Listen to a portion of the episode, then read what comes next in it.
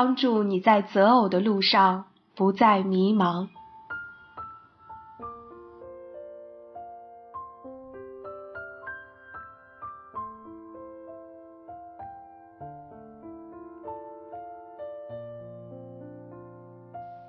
四，为儿女树立榜样，帮助他们明白在婚姻中丈夫应该做些什么。男人在家里的行为会给自己的儿女造成重要的影响。他可以成为儿子的榜样，为让儿子懂得自己以后在家庭中的角色。他可以成为女儿未来丈夫的影子，为女儿提供一个。男人的概念，家庭的健康与幸福，对于社会的稳定与和谐至关重要。现在，中国政府在强调要营造和谐社会。当每个家庭都治理好的时候，国家就会和谐安定，天下自然而然就太平了。二，女人的角色。妻子在家庭中的角色是做丈夫的帮助者，这并不是说女人不如男人重要，而是说这样的角色更适合女人发挥她的才智，也是上帝当初创造她的本意，当然也能够因此蒙受更多的祝福。我们从三个名称。来看女人在家庭中所扮演的角色。第一个名称是配偶，来自上帝。创世纪里，上帝说：“那人独居不好，我要为他造一个配偶帮助他。”圣经中每提到一个人名或地名，都会在后面解释它的含义。配偶。是女人的第一个名字，她要做的就是帮助她。圣经中所说的配偶，与我们现在所说的配偶含义上有所区别。我们现在所说的配偶指夫妻当中的另一方，但是圣经中所说的配偶意思是助手、帮助者。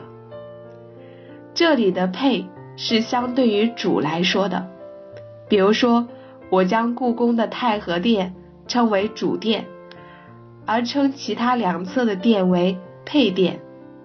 电影里面的主要角色称为主角，而其他角色叫做配角。圣经告诉我们，上帝造女人的真正目的是要女人帮助男人。完成上帝交给男人的任务。在英文版圣经中，配偶用的意思是相配的帮助者。既然女人是男人的帮助者，说明男人肯定在许多方面不如女人。否则，上帝为什么要女人帮助男人呢？上帝让女人在某些方面比男人强。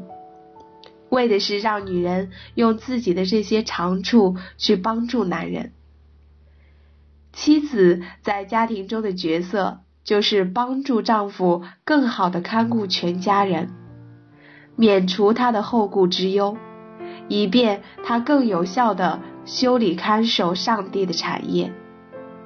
上帝只给男人造了一个助手，因为这样对男人来说最合适。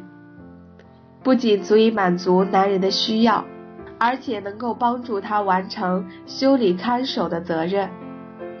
所以说，妻子之外的女人是多余的。男人要好好的爱自己的妻子，不可以贪恋其他的女人。第二个称呼是女人，来自亚当。我们从圣经中可以看到。上帝已经将起名的权利交给了亚当。创世纪记载了亚当的话：“这是我骨中的骨，肉中的肉，可以称她为女人，因为她是从男人身上取出来的。”女人的意思是从男人身上取出来的，女人是从男人身上出来的，最终还是要回到男人那里。所以，我们看到女人有很强的归属感，需要得到关爱保护。对于女人来说，这个世界有一个男人真心诚意的爱我，珍惜我，我是属于他的，我是他的女人，这是最让女人感到满足的。否则，即使她成了女王，这种归属感若不能得到满足，她也会觉得自己很失败、很失落、很孤独。中国人传统的做法是。让女孩子从小在自己的闺房里学习琴棋书画，学习做针线活，时刻提醒他们要温文尔雅，举止矜持。这么做的目的就是为了磨练女孩子的恬静温柔的性情，学习将来怎样做女人。其实这就是早期婚姻的预备。我们知道男女有别，各自有着不同的性情特点。然而，有些女孩子个性张扬，穿着暴露，性情强悍，失去了女性内在的阴柔之美。有很多女孩子问我：“袁老师，告诉我怎样才能找一个好丈夫？”我说：“你要先预备好自己，做一个好妻子。”女孩子应当好好培养安静温柔的心情，谦卑顺服的心态，学学做饭，学学如何料理家务，这都是在学习做女人，也是在预备你的婚姻。当你安心的这样做，学着做一个女人的时候，当你越来越像个女人的时候。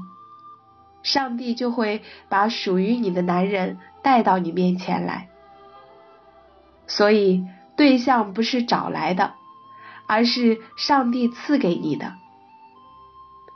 你应该耐心等候，并且要反省一下自己，我还有哪些方面没有准备好？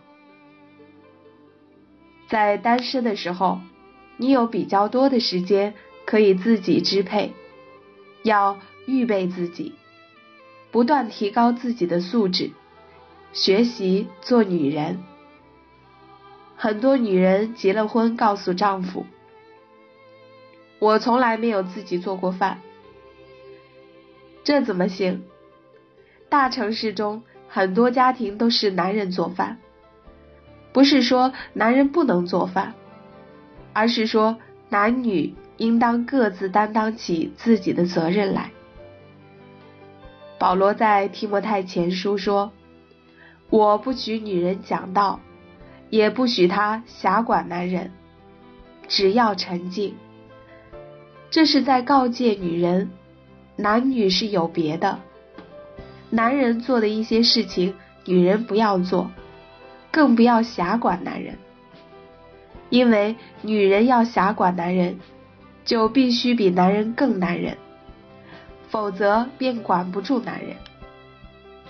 如果你总是做这些很男人的事情，久而久之，你就会越来越有男人味了，举止言谈都会向男性化发展。第三个称呼是夏娃，同样来自亚当。创世纪记载。亚当给他的妻子起名叫夏娃，因为她是众生之母。这就是女人要扮演的一个角色，众生之母，做母亲。生养孩子是上帝给女人的责任，孩子是上帝的祝福，孩子更是夫妻二人成为一体的具体体现。在生养孩子的过程中，虽然有许多的苦难和操劳，但上帝通过儿女给夫妻很多无可替代的喜乐。有人问我，生个孩子我还能不能工作？我说，配偶、女人、母亲，如果你既能担任好这三个角色，还能工作，你真是超女。一般能够担任好这三个角色，你也就精疲力尽了。有人说，我上了四年大学，到头来只做个专职妈妈，书不就白读了吗？我说不白读，幼儿园里。一个中专毕业的老师带十几个孩子，而一个本科生妈妈带一个孩子，你的孩子会多得多少祝福？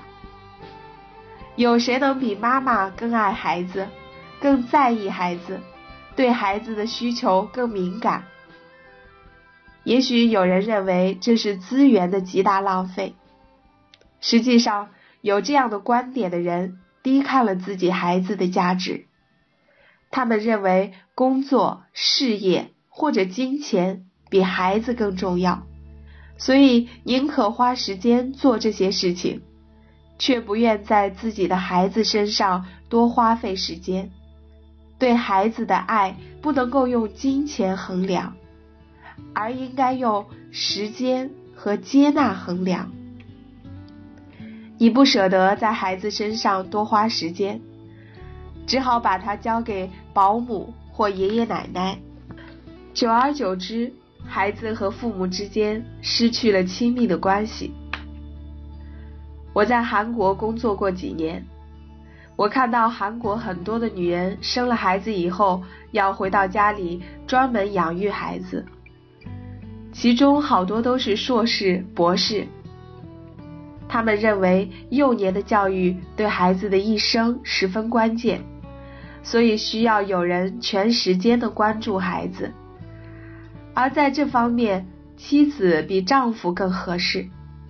妻子应该按照圣经的原则，从三个角度为自己定位：做好配偶，听从上帝的安排；做好女人，满足丈夫的需要；做好妈妈。满足儿女的需要。当你做好这三个职责时，上帝定会祝福你的家庭和后代，而且你会得到全身心的满足。当你看到自己婚姻美满，儿女健康成长时，你会由衷的感叹：做女人简直太好了。三个名字是不同的。角色定位。以父所书说：“你们做妻子的，当顺服自己的丈夫，如同顺服主，因为丈夫是妻子的头，如同基督是教会的头，他又是教会全体的救主。教会怎样顺服基督，妻子也要怎样凡事顺服丈夫。”妻子要想做到顺服，并不容易。顺服有思想、有才干的丈夫还容易些，但是有些丈夫在妻子眼中确实不怎么样。这时该怎么办？如果因为丈夫是一个很棒的男人而顺服他，那她对丈夫就不是顺服，而是佩服。顺服是虽然心里不愿意，但是仍然要听从。现在很多女人在外面叱咤风云，女经理、女董事长、女官员不断出现，她们的共同特点是性格都很男性化。于是回到家里，他们会想：我比老公能干，我当然在家里。就得说了算。其实，很少有哪个男人甘愿娶女强人做老婆。女人在家里一手遮天，这样的家庭难以幸福。北京晚报二零零六年八月二十一日刊登一篇文章，研究发现，富婆更易离婚，就是讲妻子成功后。自然会对丈夫轻视，然而这一事态的发展势必对和谐的婚姻造成威胁。温柔是女人的法宝，女人要沉静学道，一味的顺服，这是保罗写给女人的智慧之言。箴言说：“智慧妇人建立家室，愚妄妇人亲手拆毁。”女人要不断操练自己，懂得如何建立幸福的家庭。三，夫妻秩序混乱的后果。圣经规范了丈夫和妻子的次序。丈夫修理看守，要爱护并保护妻子，在婚姻中起带领作用。妻子要做丈夫的助手，帮助管理这个家，并要顺服丈夫。这是一幅十分和谐的美景。然而，这样的美景后来被破坏了。创世纪说。你必恋慕你丈夫，你丈夫必管辖你。这里的恋慕不是爱恋、羡慕的意思，而是上帝给夏娃的咒诅，所以一定是一个贬义词。它的意思是觊觎，即偷偷的惦记着要得到手。例如，大臣觊觎国王的王位。原来。当罪进入人里面的时候，人的心开始变了。以前心甘情愿帮助丈夫的那个妻子，现在对丈夫的权柄有了非分之想。她不再顺服丈夫的带领，而是企图掌控他，迫使他按照自己的意愿行事。更令人痛心的是，那本来关爱妻子的丈夫。看到妻子向自己的权柄发起挑战，顿时失去了安全感，而开始全力镇压妻子。于是，和谐的婚姻关系变成了一个夺权与反夺权、控制与反控制的争斗。圣经将上帝在婚姻中设立的次序清楚的告诉了我们。这就好比于交通规则，它只有一个目的，就是保护行人的安全。这完全是从因为爱护而设立的。但人们对婚姻的态度和对待交通规则一样，不仅不尊重规则和次序，反而肆意的破坏。正如以赛亚书说。我们都如羊走迷，个人偏行己路。在家庭生活中，丈夫是头带领者，丈夫要做仆人式的带领者，要做到吃苦在先，享受在后，而且要承担保护及带领、支撑全家的责任。妻子要做一个顺服的女人，做丈夫的好助手。然而，实际生活中，人们的心里存在很多误区。误区一：我们家不需要带领者。误区二：我们俩全是带领者。误区三：谁能干，谁就是带领者。误区四。谁贡献大，谁说了算。误区五：谁在社会上更有发展前途，就以谁为主。如果一个家庭信奉以上任何一个理念，我敢肯定的说，这个家庭如果不是争斗不断，就一定是阴盛阳衰的境况。